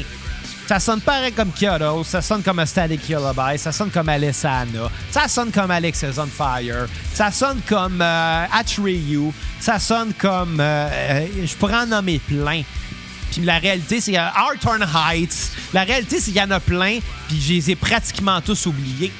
Tu sais, parce que la compétition n'était zéro féroce. Ils sonnaient toutes pareil, ces bandes-là. Il y en a très peu qui ont bien vieilli. Puis malheureusement, cet album-là en fait partie. C'est un album qu'on a entendu un million de fois. Puis, euh, ben honnêtement, c'est le gros problème. Il n'y a pas vraiment de gros hook. Euh, pour un band qui s'en va jouer dans la scène euh, post-hardcore, dans la scène emo, dans la scène screamo, ben, il y a un côté très, très, très pop que je, que je déteste pas. Honnêtement, euh, s'il avait fait de la musique plus dans le genre de Blink que dans le genre d'Alexis on Fire, il s'en serait sorti probablement mieux parce qu'on. Tu sais, ils ont, eu un potentiel, ça, je, je veux pas le nier, mais bref, euh, ça sonne comme toutes les autres bandes. Oups, là, l'album d'Alexis on Fire vient de partir. Tu sais, Spotify te, te suggère des albums quand l'album est terminé, des albums qui sonnent un peu. Ben là, il y a Accident d'Alexis on Fire qui vient de partir. Puis j'ai vraiment l'impression que c'est parce que Spotify est d'accord avec moi, puis que euh, Silverstein, c'est un wannabe Alexis on Fire. Bref, on va conclure la critique comme ça. Puis euh, je vais continuer sur la tonne d'Alexis parce qu'il est meilleur. Parce que- non, mais. ça. Aucune de mauvaise foi. Oui, j'étais un peu de mauvaise foi. Puis je l'assume, je l'assume. Le problème de cet album-là, c'est qu'il y a un manque d'expérience. Les chansons sont ultra génériques. Les tombes de guitare sont agressants. La production est correcte, mais sans plus, même quand on considère que c'est un band local d'Ontario sur un petit label. Euh, les hooks sont très oubliables. Puis la voix, c'est vraiment le problème, c'est la voix du chanteur est très ordinaire. Surtout quand tu, tu compétitionnes avec Dallas Green, là, à la même époque. Là. On s'entend, tu, tu compétitionnes avec Dallas Green, qui avait la plus belle voix dans, ces bandes-là. Euh, bref, moi, c'est mon problème. C'est un wannabe Alexis on Fire, puis il n'y a absolument rien qui se démarque vis-à-vis leurs contemporains. Euh, par contre, il y avait quand même une bonne tune euh, sur repeat euh, qui était Smashed into Pieces, euh, comme euh, la même que toi, finalement. Ma tune à skipper va être Hear Me Out, et je donne un 3 sur 10 à l'album. Puis en entendant la très bonne, euh, la très bonne euh, voix de Dallas Green, j'ai pas le choix de la skipper parce qu'on va commencer le deuxième album. Ouais, je pense que les- les cri- la critique là-dessus va être moins tirée que le premier album. Ouais, probablement, parce que euh, déjà là, il y a une amélioration avec le deuxième album, Discovering the Waterfront, The, The Waterfront, qui est, je pense, leur album emblématique à ce groupe-là. Oui, exactement. Ils ont même fait une tournée une couple d'années pour euh, célébrer euh, l'anniversaire de l'album. Exact. Puis, tu sais, euh, en l'écoutant, je me suis rendu compte que je connaissais au moins la moitié de l'album, puis je, je chantais les chansons. Fait que pour un band que j'ai renié longtemps, je connaissais beaucoup de chansons, là. Tu sais, euh, Your Sword versus My Dagger, je connaissais ça. Smile in Your Sleep, ben, c'était un single. Ides of March, euh, c'était aussi un single, je crois. First Wrapped in Blood, je la connaissais. Discovering the Waterfront. Il y, a- il y a au moins la moitié de l'album que je connaissais déjà pratiquement par cœur. L'album est court, là. 39 minutes. Ah, mais il y a quand même un bon potentiel à cet album-là. là. Je veux pas Ben, vas-y donc, Xavier, euh, tu m'intrigues. Ben oui, garde, allons-y. Je vais commencer juste parce que je viens de trasher le premier album, tu sais. Euh, non, la voix du chanteur principal n'est pas plus impressionnante. Je trouve qu'il y a une voix très générique. Par contre, l'énergie du band est grandement euh, évoluée. Puis je pense que le band euh, s'est démarqué un peu plus avec cet album-là. Euh, on n'est plus nécessairement dans la cour euh, d'Alexis on Fire, justement. C'est pourquoi je, les- je les prends en comparaison, Alexis. C'est juste parce que ces deux bandes-là, viennent de l'Ontario, C'est ça, de la scène post-hardcore. c'est la même ontarienne. scène, de la même région, de la même époque. Ces bandes-là ont, tourné- ont tourné beaucoup, beaucoup, beaucoup ensemble et euh, ont été signés sur le même label. C'est juste pour ça que je fais la comparaison entre les deux. Puis parce qu'Alexis on Fire, ben, veut, veut pas, c'est dans mon top 3 de mes bandes préférées de tous les temps. Donc, euh, tenez-vous le pour dit, j'ai un parti pris. J'en suis conscient. Mais bref, Discovering the Waterfront sonne quand même très bien, puis les hooks sont déjà plus mémorables. Mémoraux, mémorables. Pourquoi j'ai dit mémoraux? Je perds mes mots, Bruno. Tu perds tes Momoro. Ouais, je perds, je perds mes, mes, mes mémos. Je perds mes mémos. Euh, je perds mes emo. Oh, Non, mais, mais tu sais, c'est ça l'affaire, c'est que la scène. Appelons-la la scène emo. On va l'appeler comme ça. Parce pense- que c'était très. ben, parce que le mouvement emo des années 2000 était très, très large. Ça réunissait le hardcore, le emo, le post-hardcore, le pop-punk, euh, le streamo. euh, c'est- la scène. metalcore. euh, C'est la scène qui a euh, évolué de la scène. ben, peut-être. En fait, qui a évolué de la scène pop-punk, ça définitivement, là, parce que la scène pop-punk a quasi disparu à ce moment-là. Ben, c'est parce que la, la, scène la emo logique. venait de la scène hardcore punk euh, à la ça. base, puis après, c'est devenu la scène post-hardcore, puis là, finalement. La scène pop-punk vient de la, deuxi- de la deuxième vague euh, du mouvement emo, puis là, on est rendu dans la troisième scène, la, la- la troisième vague du mouvement emo. Là. Donc, euh, bon, bref, appelons-la la scène emo parce que même si j'ai jamais aimé ce terme-là, étant donné que c'est pas le nom d'un style musical, c'est le nom d'un style vestimentaire, euh, ça l'englobait plusieurs genres qui allaient rejoindre à peu près le même public. tu sais. Le problème, c'est que chaque année avait des albums emblématiques, fait que la, compétition était féroce. Là. En 2003, là, euh, comme je disais tantôt, l'album When Broken is Easily Fixed. En 2003, il y avait quoi? Il y avait le premier album d'Alexis on Fire, euh, que je sais que toi t'aimes moins, mais qui était quand même un album euh, mythique de cette scène-là. Il y avait, en 2003, il y avait Coheed and Cambria aussi qui arrivait avec leur... quasi leur plus gros album avec In Keeping Secrets of Silent Heart 3 qui, qui, qui, qui pataugeait dans cette scène-là aussi. Euh, Il y avait euh, Blink, je crois, qui venait d'arriver avec leur album éponyme. Ouais, ouais, en 2003. Fait que, veut, veut pas, c'est toutes des choses qui se rejoignent un peu. Euh, je crois aussi qu'en 2003, il y avait Census Fell avec, euh, si je me rappelle plus le titre de l'album, mais l'album qui avait euh, The Lady in the Blue Dress dessus, qui avait volé d'ailleurs à, à, à, à- Michel, Michel Louvain. Louvain. à la Dame en bleu de Michel Louvain. Non, c'est pas vrai, pas en tout. La, la tune n'avait pas rapport, mais les deux faisaient référence à une très belle femme en bleu. Puis dans les deux cas, les, les- les chanteurs euh, sont homosexuels. Mais bon. Ça On aime notre communauté gay à la cassette. On devrait. Non, oui, oui, absolument ça. euh, je, je- je- je dis ça, mais je dis rien parce que tu sais, je- ça n'a pas Parce que rapport. t'es là. gay, là. Non, non, mais bon, ça n'a pas rapport. On est, on est- on- nous, à la cassette, on veut être euh, inclusif et on aime tout le monde, sauf les gens qui n'aiment personne. Ouais, ouais, in Your Sleep, c'est une bonne tune. Ce qu'il joue en ce moment, là. Je, je veux pas. Je veux pas. Je veux pas cracher gratuitement sur Silverstein non plus, là. Je veux. C'est juste que c'est. Chaque année, chaque album correspond à une année qui a été forte dans ce mouvement-là. Puis ils se battent contre des colosses. Là, En 2005, il y avait euh, Three Cheers for Sweet Revenge, je crois. Ouais? Il y avait Crisis d'Alexis on Fire aussi, je crois. Tu sais, c'est- c'est bas contre des astis de gros souliers, là. Attends, je veux pas dire n'importe quoi, là, mais Alexis on Fire, euh, en 2000... euh, non, c'était 2004, Watch Out. Ils ont pas sorti d'album en 2005. Mais quand même, 2005, il y avait Coheed avec Good Apollo, qui est un crise gros album pour ce milieu-là aussi. Tu sais, c'est ça l'affaire, c'est que j'ai vraiment l'impression que toutes les bandes qui ont pataugé dans ce genre-là ont fait mieux que Silverstein les mêmes années qu'eux autres. Fait qu'ils resteront toujours pour moi des bandes qui sont peut ils sont peut-être nominés au gala euh, de la disque, mais ils gagnent pas le trophée. Tu vois le genre? C'est- des bons deuxièmes. C'est des très bons deuxièmes, disons ça comme ça. Puis je suis pas capable de m'enlever cette, cette idée-là de la tête. Malgré tout, Discovering the Waterfront, c'est leur album emblématique, puis ils méritent le- un, un très bon 7.5 sur disque. à- sur disque. Un 7.5 sur disque, à mon avis. Parce que c'était quand même un bon album. Ma tune sur repeat va être celle qu'on vient d'entendre euh, à l'instant, donc Smile in Your Sleep, euh, euh, qui était bon, un, un très bon, un très bon single. Puis j'ai même pas tout à skipper. Hey, écoute, moi, ça a été une découverte, cet album-là. J'ai vraiment eu du fun. puis J'ai réalisé à quel point j'étais passé à côté de la scène post-hardcore du milieu des années 2000. euh, parce que, un, j'avais des préjugés sur les emo. Que tu deux, bouliais les mots. Je connaissais un emo, puis c'était toi. Tu me bouliais-tu ou pas?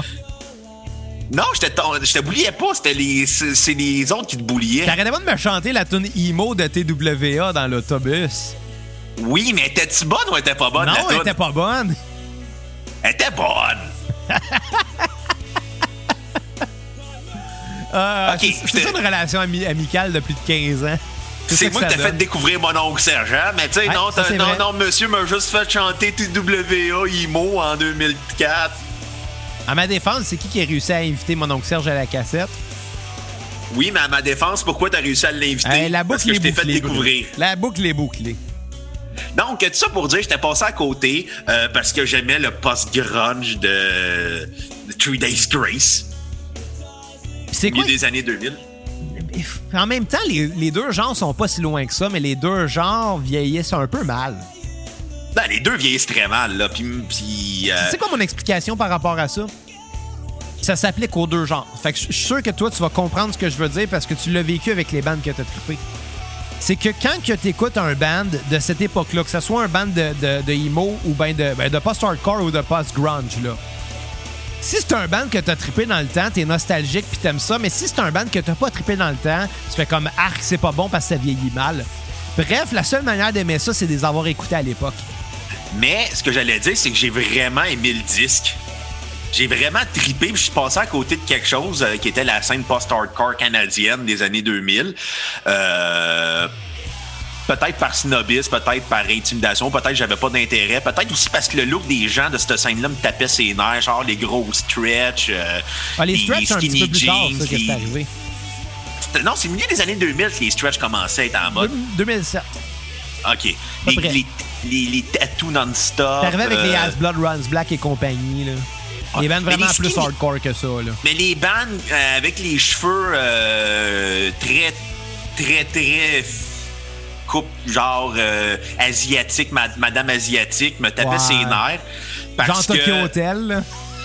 Ah, Tokyo Hotel, c'était comme le summum, mais tu sais, genre les espèces de coupes à franges me tapaient ses nerfs. Je... Je sais pas pourquoi.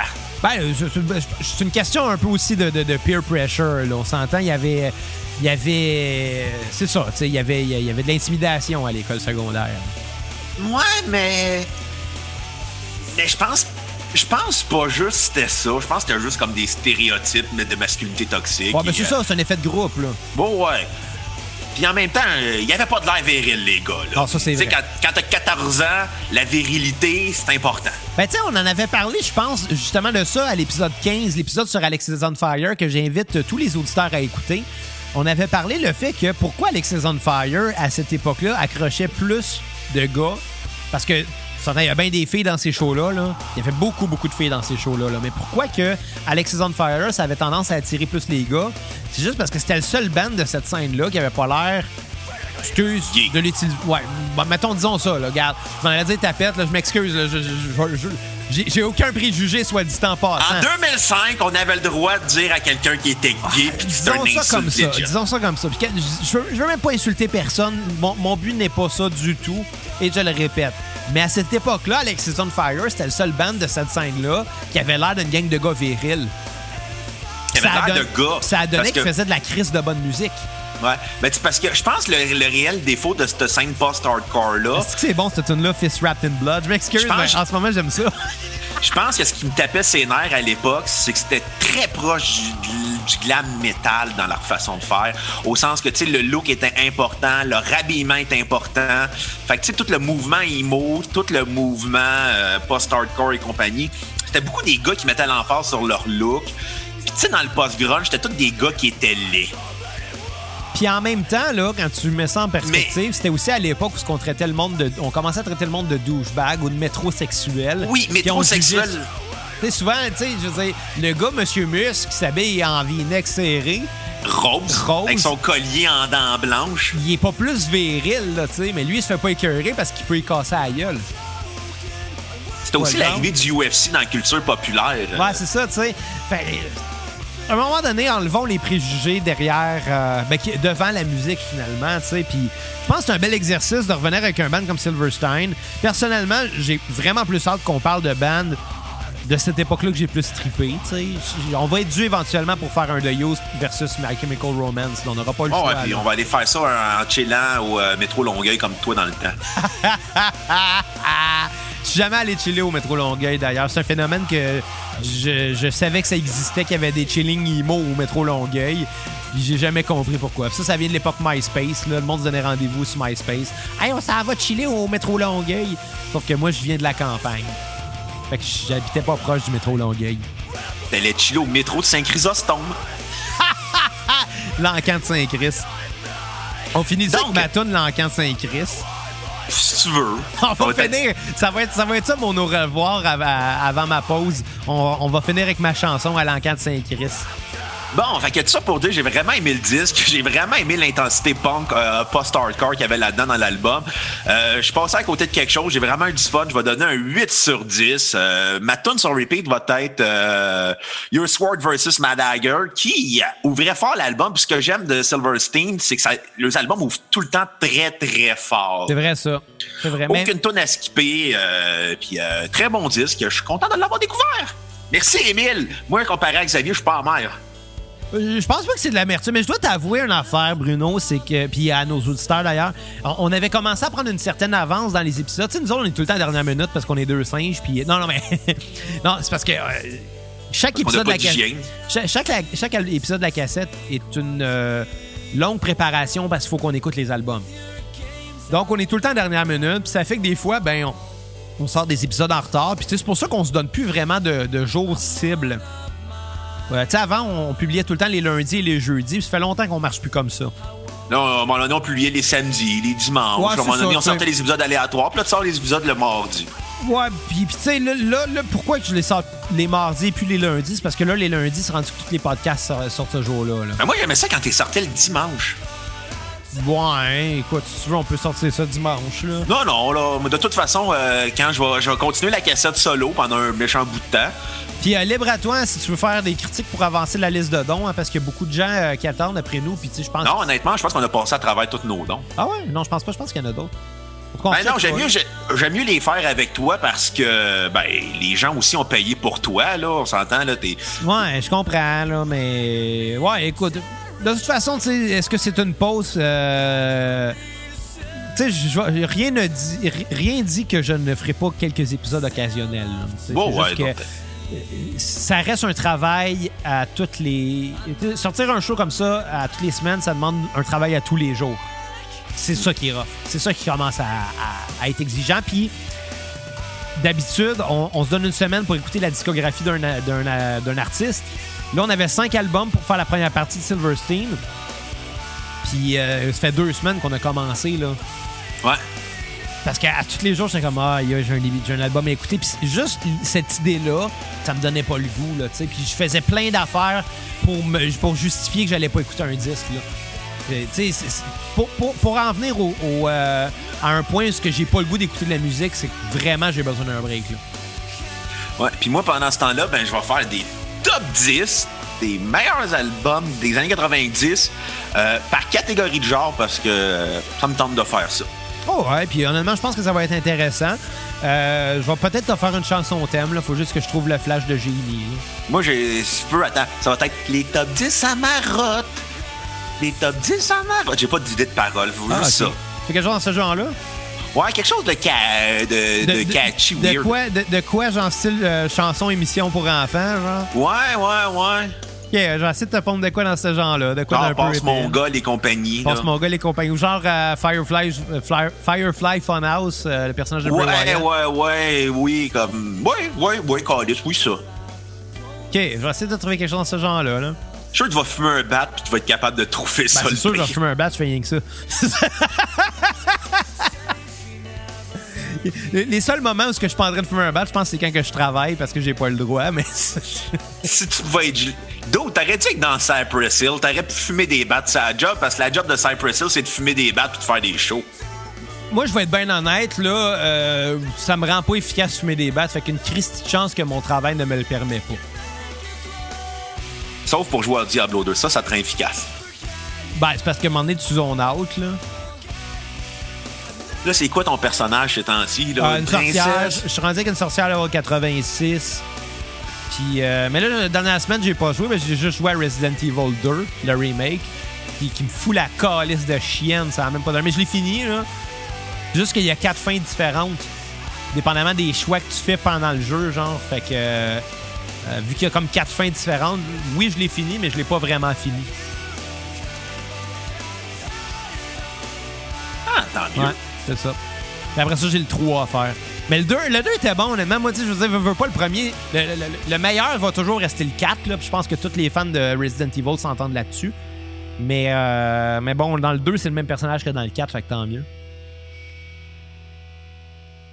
Nice. Vous l'aurez appris à la cassette, Xavier est dépendant affectif à Resident Evil. Moi, euh, j'ai j'ai une relation d'amour-haine avec la franchise Resident Evil parce que la majorité des jeux sont vraiment le fun, mais les films sont vraiment plates. Les as-tu regardés? Hein? Les as-tu regardés? J'ai vu tous les films de la série euh, Resident Evil avec euh, Mila Jovovich, là. Puis pour vrai, c'est- Le 1, le 1, OK. Le 2, peut-être. Le 3 était pas si pire. Puis après ça, c'est une longue pente vers les enfers. Une longue pente glissante recouverte de marde. Pour vrai, c'est la calice de marde. là. Quand tes personnages préférés de ta série, d'une de tes séries de jeux vidéo préférées sont botchés à ce point-là par des mauvais acteurs, Fuck off, c'est vraiment de la merde. Puis un mauvais scénario. Fuck, fuck, fuck la série de films de Resident Evil. C'est de la calice de merde. Je l'ai dit. Si on avait un Patreon, là, on ferait une critique de chacun des films. On ferait une cassette VHS de chacun des films de Resident Evil. Ah, ben, honnêtement, moi, là, euh, posons la question à nos cocos.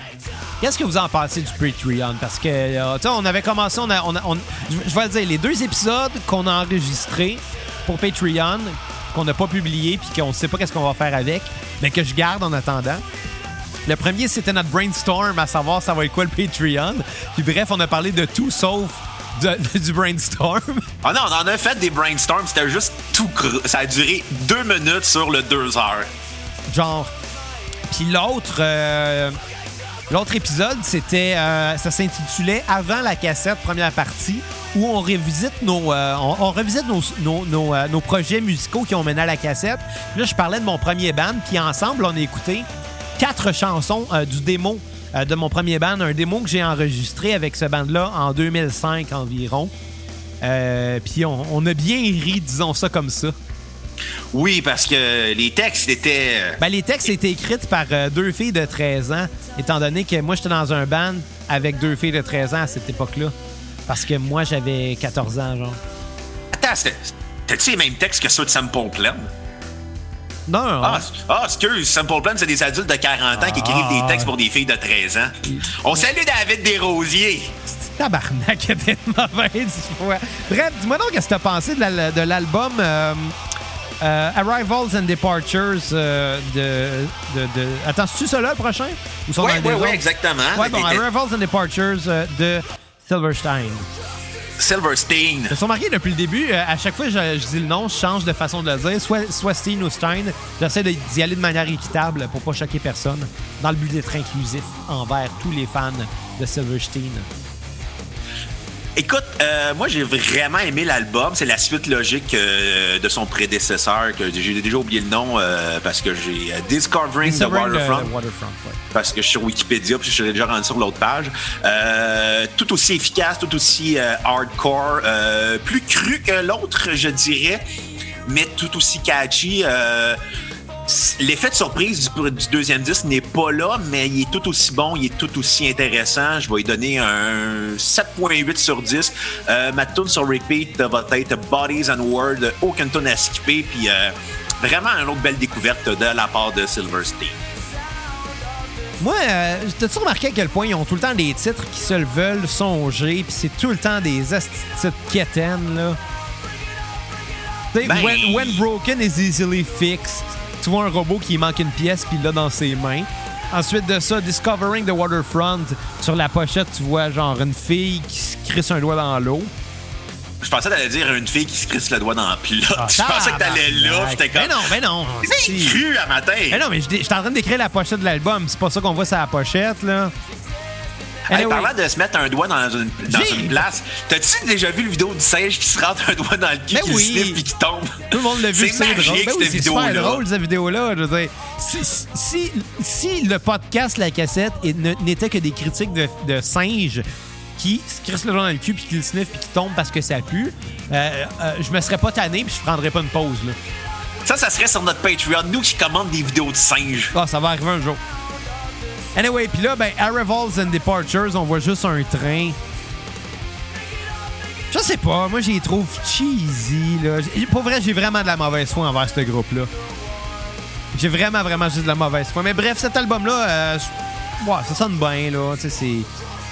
J'ai l'impression que après le succès qu'a été Discovering the Waterfront, ils se sont dit comment qu'on pourrait faire la même chose sans que ça paraisse. Puis ben euh, là, on, s'entend en 2007, on commence à sortir de cette vague euh, emo-là. On commence à aller vers la fin. Euh, les bandes qui commencent à pogner liées à cette scène-là sont beaucoup plus hardcore que ça, beaucoup plus heavy. Je sais pas, moi je pense qu'ils sont trop pop pour leur époque à ce moment-là, puis qu'ils essaient de, de, refaire euh, le succès qui était son prédécesseur.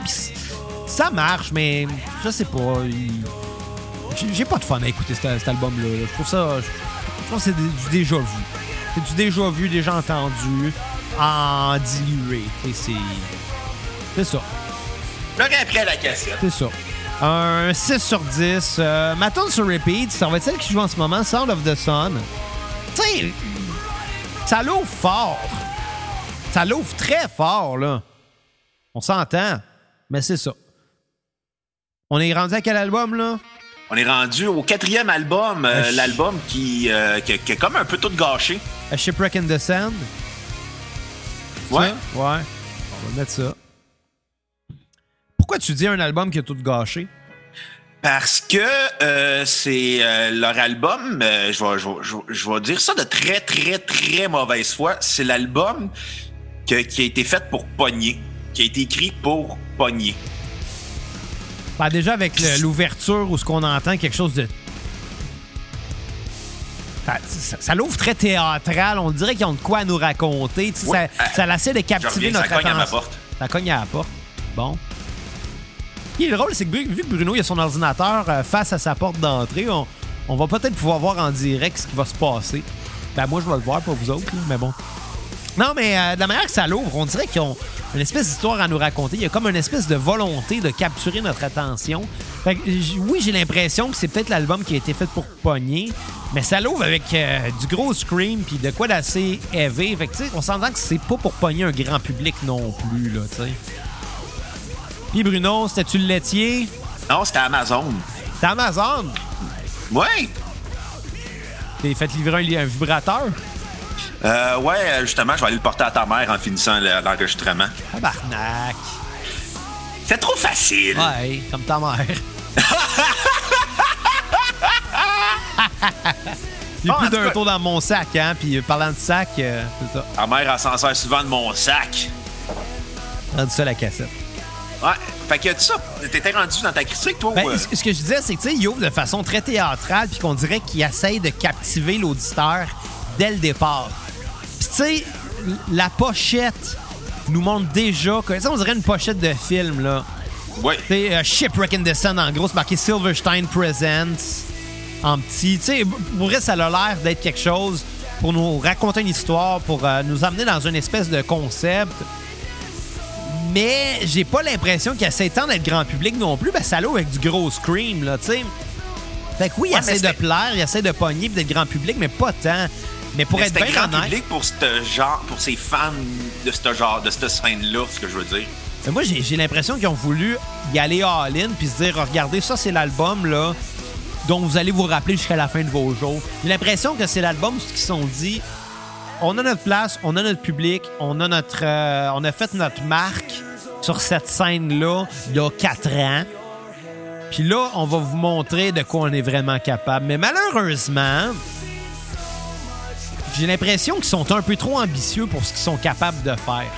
Parce que ça reste encore une fois un album très générique. Mais cela dit, je l'ai trouvé, moi, très, très correct là, dans son genre. Là. Je veux dire, il n'y a pas, y a pas de, de gros défauts. Puis même, les tunes sont catchy puis sont efficaces par bout. Là.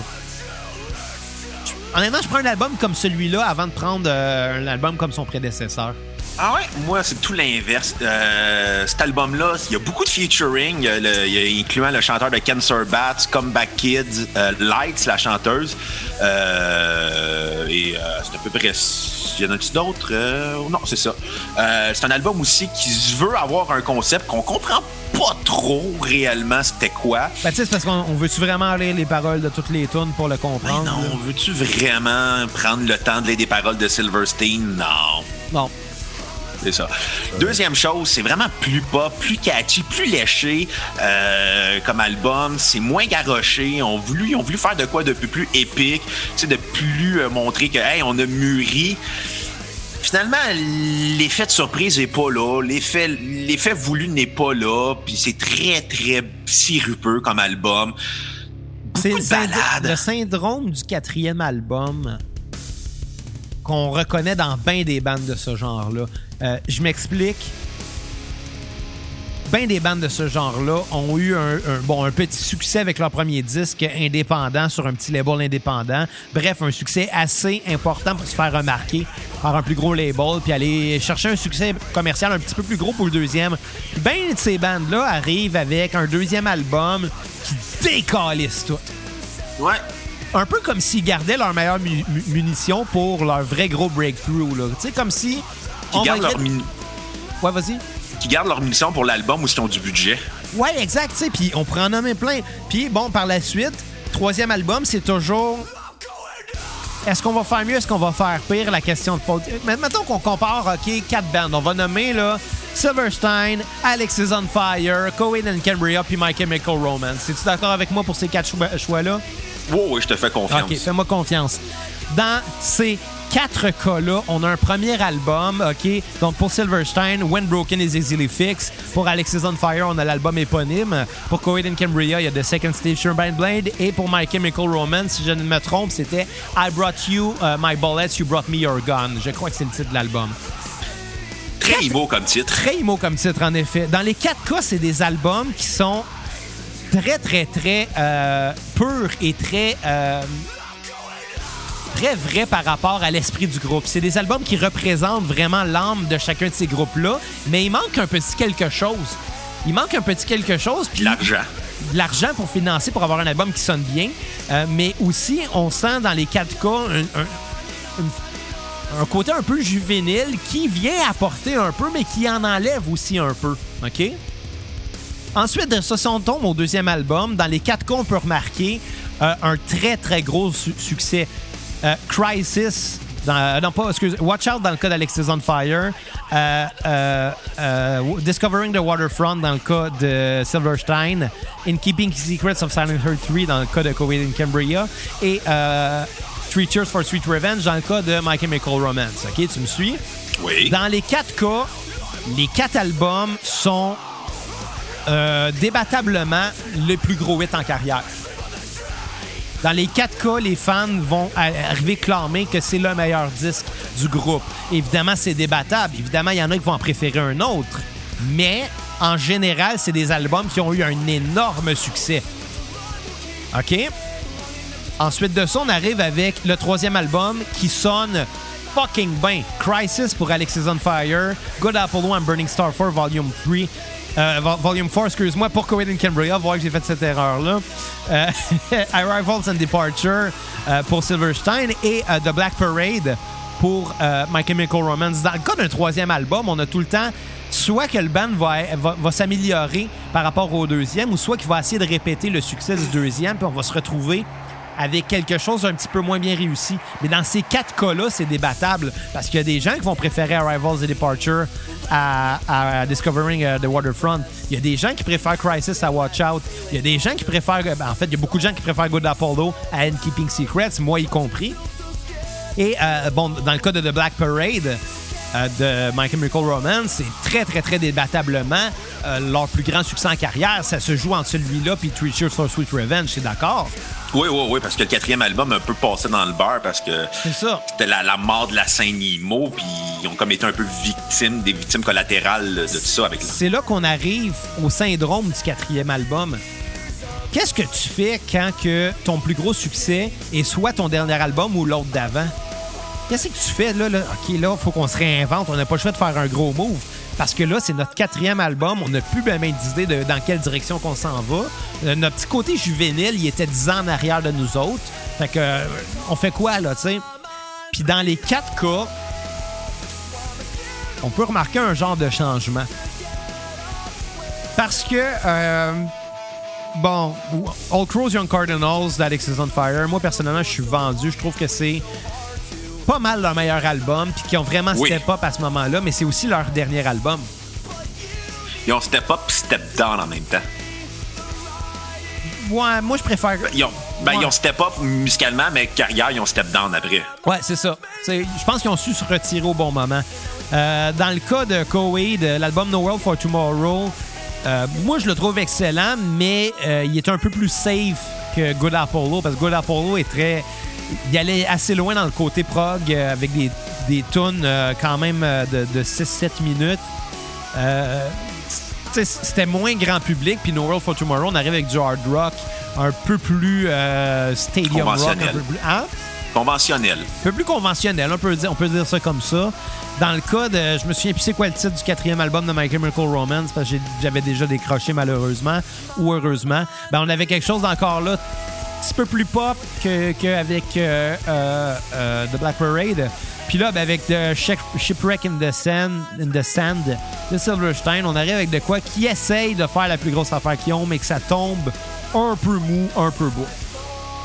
Fait que, je pense que c'est un phénomène qui existe. Moi, le syndrome du quatrième album, on a toujours face à un band qui sait pas trop où s'en aller, puis ça va donner ce que ça va donner. Ouais. Je suis sûr qu'on aurait pu nommer plein d'autres albums, euh, plein, Ah plein, d'autres bands. Là. Il y en a plein, plein, plein des quatrièmes. Il y en a aussi qui n'ont jamais fait de bons albums en carrière, puis que le quatrième, c'est un autre album décevant parmi tant d'autres. Ouais, puis il y en a d'autres. euh, J'imagine qu'il y en a d'autres qui font juste des albums de merde, puis le quatrième est bon. Ouais, ça arrive. Regarde les Red Hot Chili Peppers. Les premiers albums, c'était inaudible, puis le quatrième, c'était comme... Ironiquement, les Red. Hot, j'aime mieux les premiers albums. Parce que t'aimes- t'aimes l'héroïne, c'est pour ça. Ouais. En tout cas, ça pour dire, un quatrième album de A Shipwreck in the Sand de, Silverstein. C'est pop, c'est cheesy, il y a beaucoup de balades. On ne sait pas réellement c'est quoi la ligne directrice de l'album. Il y a un concept, mais who cares du concept? Euh, c'est pas, pas, clair comme album que ce qu'ils ont voulu faire. Euh, c'est pas stable non plus au niveau des compositions. C'est très, très gros là, au niveau des arrangements, de la façon de faire. Euh, je vais donner un 3.5 sur 10 à l'album. Euh, ma tune sur repeat va être euh, Vice, qui était quand même bonne.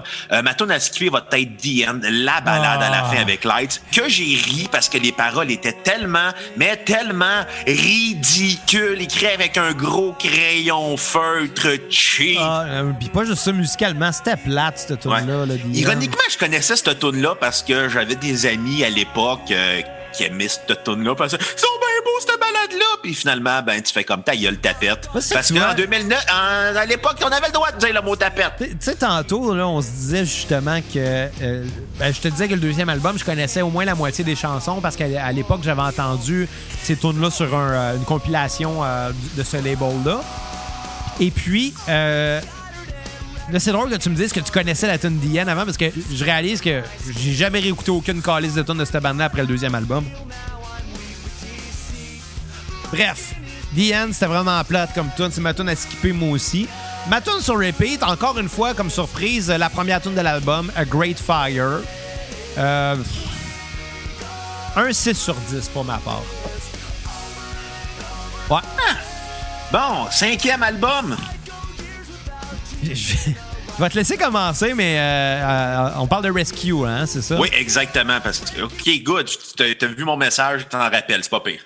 Je vais te laisser commencer, mais spoiler alert, ma critique va être très, très, très courte.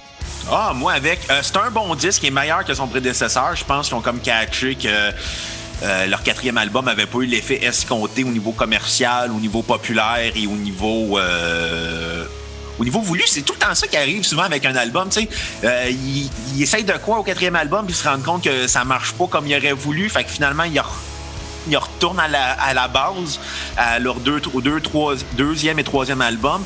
Euh, c'était bon, c'était efficace. L'effet de surprise n'est pas là. C'est pas un, c'est un bon disque en soi. C'est catchy, ça, ça rentre au poste. Mais, mais il n'y a pas de magie. Ça, sonne pilote automatique. Euh, Puis je pense que les gars, ils ont été victimes du fait qu'ils ont voulu faire un, un quatrième album qui se voulait, qui avait pour but de marcher. Un cinquième album. Un- non, non, je te parle du quatrième Ah, album. que... Ils ont voulu faire un quatrième album qui avait pour but de marcher, qui ait un succès. Finalement, rendu au cinquième album, ils ont fait Ouais, ben finalement, on va retourner juste pour nos fans de base. On a voulu ratisser large pour aller chercher plus de gens, puis ça n'a pas eu l'effet escompté. Fait qu'ils ont décidé de retourner à la, à la base avec Rescue, ce qui est bon, mais qui fait que c'est un peu un constat d'échec quand tu écoutes l'album en disant ben tu sais ils n'ont pas évolué comme groupe qui sont venus au, deux, troisième, à- au deuxième et troisième à la base du deuxième et troisième album qui avaient fait leur succès et leur popularité. Ironiquement, je te dirais que si Rescue avait été leur quatrième album, il y aurait Silverstein aurait été plus big que ça avait été euh, A Shipwreck in the Sand. Ouais. C'est ce que ce que je vais dire. Donc, t'as donné ta note? 6.5 sur 10. Euh, ma tune sur repeat va être euh, Sacrifice, euh, tune à s'occuper In Memory of, qui balade un peu cringe qui finit l'album. euh. Moi, euh, écoute, je vais t'avouer pourquoi ma critique va être courte, c'est parce que euh, hier, il n'y a pas juste eu une panne de Vidéotron, il y a aussi eu une panne de Spotify, ou du moins, il y a eu un bug parce que j'ai pas été capable d'écouter cet album-là. J'ai à maintes reprises, puis il startait jamais, puis je pouvais écouter plein, plein, plein de musique qui était déjà sauvegardée dans mon compte euh, Spotify, mais cet album-là, je sais pas pourquoi, j'ai pas été capable de l'écouter. Fait que je prendrai pas de chance, je vais donner un 0 sur 10, puis c'est ça. je m'excuse, j'ai pas pu l'écouter pantoute. Ben, tu le feras au prochain album quand on reviendra, au prochain épisode quand on reviendra, la deuxième partie de Silverstein. Ah, on, on se rappellera de ça. Puis tu sais, c'est- aucunement de mauvaise foi. Donne, aucunement. euh, Mais il y a eu un bug, puis hier, j'étais comme, garde là, suis le bord de prendre un break, là, je m'en colle. C'est plate, là, mais. euh, Donne un point d'interrogation sur 10 à la place. Ça va être, ça, ça va être la meilleure foi que un la point d'interrogation sur 10. Fait que, au- quand on va revenir au deuxième épisode euh, de Silverstein euh, dans 8 ans, parce que c'est ça. Non, pas dans 8 Non, ans, là. Non, non, ça va être au courant de l'année 2021, là. Je prendrai pas une pause de 8 ans, là. OK, OK, OK. J'aurais aimé ça que tu prennes un long break, puis tu décides de revenir, puis tu t'appelles euh, James Kayfield, puis tu peux quitter ton nom de Francis Martin. Ça serait quand même drôle que je revienne sous un autre euh, pseudonyme. Oui! Ou tu t'en vas en exil politique comme un des frères Tadros au Mexique. on, on fait plus jamais mention de Xavier Tremblay. C'est genre, euh, en, en remplacement de Xavier Tremblay, euh, Julio. Puis euh, là, moi, je prends un petit accent espagnol. Ah non, non, prends un accent du lac Saint-Jean. Jules, là, là. Julio, Jules, là, là, là. Oui, mon nom, c'est Julio, là, là. Je reviens à ce puis je... Calisse, Xavier revient plus jamais, c'est juste Jules là, du lac Saint-Jean. Ouais, on a, on a de quoi, on, on tient de quoi, on tient de Ouais. quoi. Mais bref, écoute, euh, sur ce, ben, euh, ça a été un plaisir euh, de, de critiquer de la musique avec toi, Bruno, pendant trois ans et demi. Euh, maintenant, euh, je suis dû Je- pour je- un petit break jusqu'à cet été, mais euh, n'ayez crainte tout le monde. Je prends le relais. Ouais. Inquiétez-vous pas. La cassette continue malgré le style lâcheur à Xavier qui va aller se taper une dépression et appeler à la ligne ouverte du Doc Mayou parce qu'il est trop cheap pour se payer un psychologue. Ouais, non, non, mais pour, pour- vrai, ça va super bien. C'est juste que j'ai besoin de dormir. J'ai vraiment besoin de dormir longtemps puis de d'hiverner peut-être. là. C'est c'est- c'est ça. De pas être obligé d'écouter un disque aussi, ça l'aide. Euh, Ben ouais, écoute, euh, écoute ton jazz euh, dans ton bain avec ta mousse. Pense à Michael Bublé quand tu te touches comme une madame et euh, tout va revenir à la normale. Et sur ça, ben, on va se laisser sur la chanson à l'encan de Saint-Christ de Xavier et le Tremblay One Man Band. Puis je sais même plus pourquoi qu'on avait dit qu'on finissait avec ça. Parce que tu voulais finir en guerrier. Ouais, mais il y avait une autre raison qui m'avait amené à ça, mais je me rappelle plus c'est quoi. Fait que sur ce, Bruno, euh, et sur ce, à tous nos auditeurs, à la prochaine cassette. Bye les cocos. Je continue.